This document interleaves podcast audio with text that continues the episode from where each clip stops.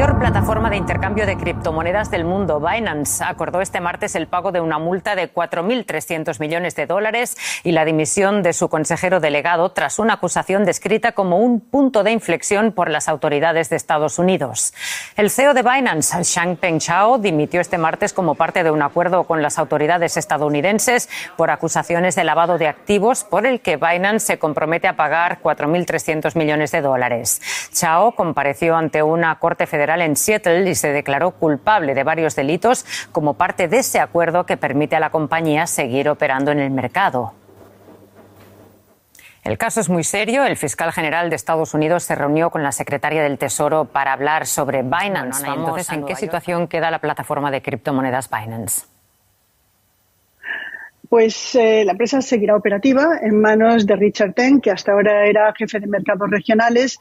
Teng tiene ante sí el reto de tomar el timón de una empresa que ya no controla el 70% de las transacciones cripto como hacía hace un año, sino prácticamente la mitad, que por el cerco que le han puesto a Binance varias eh, jurisdicciones, no solamente la de Estados Unidos, ha vivido un éxodo de ejecutivos y también ha tenido que reducir su plantilla en 1.500 personas para recortar gastos.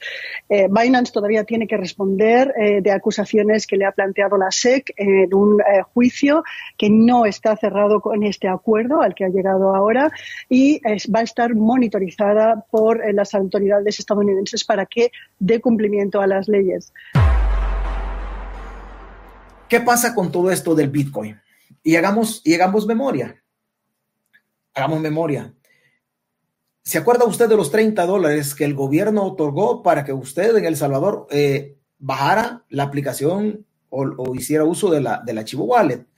Ese archivo wallet hay, hay un indicio bastante fuerte que también, igual que los 300 dólares de la época de la pandemia, también pudo haber servido los 30 dólares del archivo wallet para pagar el trato con pandillas. Eso lo tienen en la mira los gringos. No vaya a pensar usted que el caso está pasando desapercibido. No, el caso va caminando. Pero así como utilizaron, así como hay una investigación del Departamento del Tesoro en razón de los tratos que hizo el gobierno de Bukele con las pandillas para pagarle dinero, dinero fiduciario, billete sobre billete, también hay sospechas muy, pero muy fuertes de que los 30 dólares del dinero que fueron a parar de fondos públicos para promover este proyecto tecnológico hayan ido a parar también en esta negociación que tenía en ese momento el gobierno de Bukele con las pandillas y que esto vaya, vaya a ir reventando poco a poco. Ahí está el problema del Bitcoin o ahí está el problema del Salvador, en la sospecha que los gringos tienen muy, pero muy, muy fundamentada en que esto se haya dado. Hasta este momento es solamente una sospecha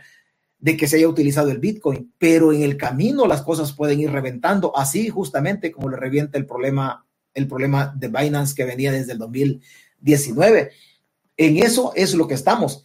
Sospechoso para los gringos es algo en razón de Nayib Bukele, que Binance tenía una, oficina en Singapur y que el, en el dueño de Binance, el que se acaba de declarar culpable de lavado de dinero, ha vivido por siempre en Emiratos Árabes Unidos y que los viajes de Nayib Bukele el año pasado fueron justamente a Emiratos Árabes Unidos, Turquía o Singapur, independientemente del orden, del orden de los países visitados.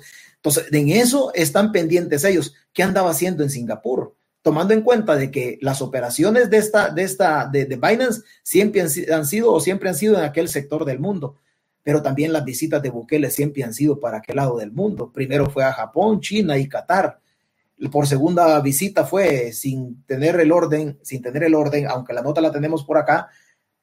Después Bukele fue, fue a Singapur, Turquía y Emiratos Árabes Unidos. Lo visitó el 11 de enero del 2022 hasta este momento nadie sabe qué es lo que anduvo haciendo el presidente de la República. La realidad es que Bukele nunca ha salido a visitar Sudamérica, tampoco, tampoco ha salido a visitar los Estados Unidos en visitas oficiales, nunca ha salido, siempre los viajes de él han sido para allá.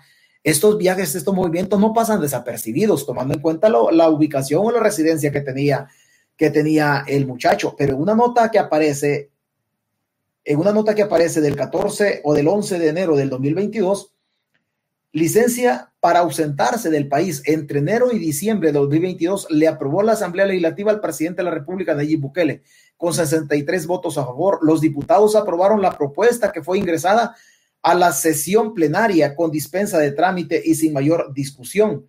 los viajes, proyecta, los viajes que proyecta hacer son los siguientes países. Turquía entre el 15 y el 21 de enero del año, del año pasado.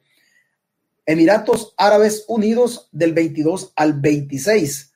En Emiratos Árabes Unidos vive el actual, el actual CEO de Binance que se, acaba de declarar, se acaba de declarar eh, culpable de los delitos de lavado de dinero, justamente en Emiratos Árabes. Claro, en el, en el, caso de FTX, la sanción o la pena ya fue impuesta sobre, sobre la persona que malversó o que hizo mal uso de estos fondos. Ahí salió a aclarar Shao, el que hoy tiene problemas de lavado de dinero.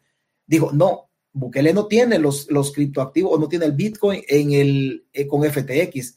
Hoy en esta ocasión que está en problemas, él no ha salido a aclarar si en efecto Bukele, así como salió a aclarar hace un año, si Bukele tiene el dinero o tiene los Bitcoin metidos o administrados por Binance, que hoy está involucrado en lavado de dinero. Eso no se sabe y tampoco le entra en El Salvador al tema, porque pues obviamente usted sabe que es un tema muy, pero muy complicado, que el gobierno no va a querer o no quiere en su momento que se le junte con el tema, con el tema de, con el tema de las pandillas y el croc.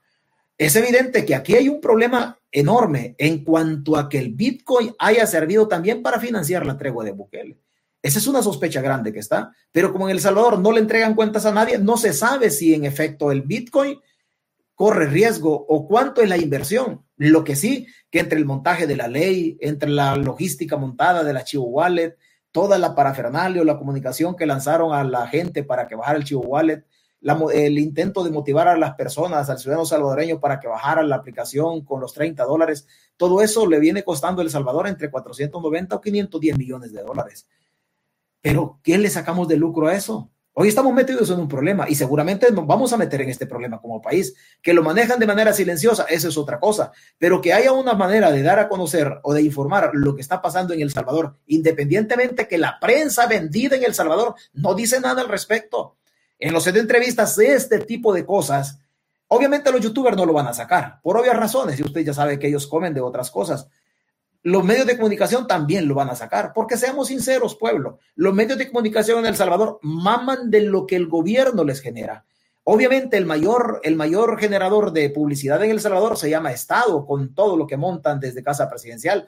Entonces los set de entrevistas en El Salvador no tocan estos, estos tipos de temas con gente mucho más versada que usted, que usted o yo, no importa independientemente. Solo intentamos nosotros de alguna manera mantener vivo el tema para que no se muera y que nos vayamos dando cuenta que se han hecho más de 500 millones de dólares de un gobierno que no entrega cuentas, estos temas los tocan a usted de entrevistas. Usted lo ha visto en los grupos Megavisión y la otra parte de TCS o otra parte de las radios eh, cuyos micrófonos parecen sesgados en favor de en favor de la corrupción del gobierno. Ahí están metido todo, pero la prensa, la prensa mama los impuestos suyos los impuestos del pueblo que vienen desde casa presidencial en pautas publicitarias. Y obviamente esto hace de que el gobierno les compre su silencio y les ponga así, pero les ponga bozal.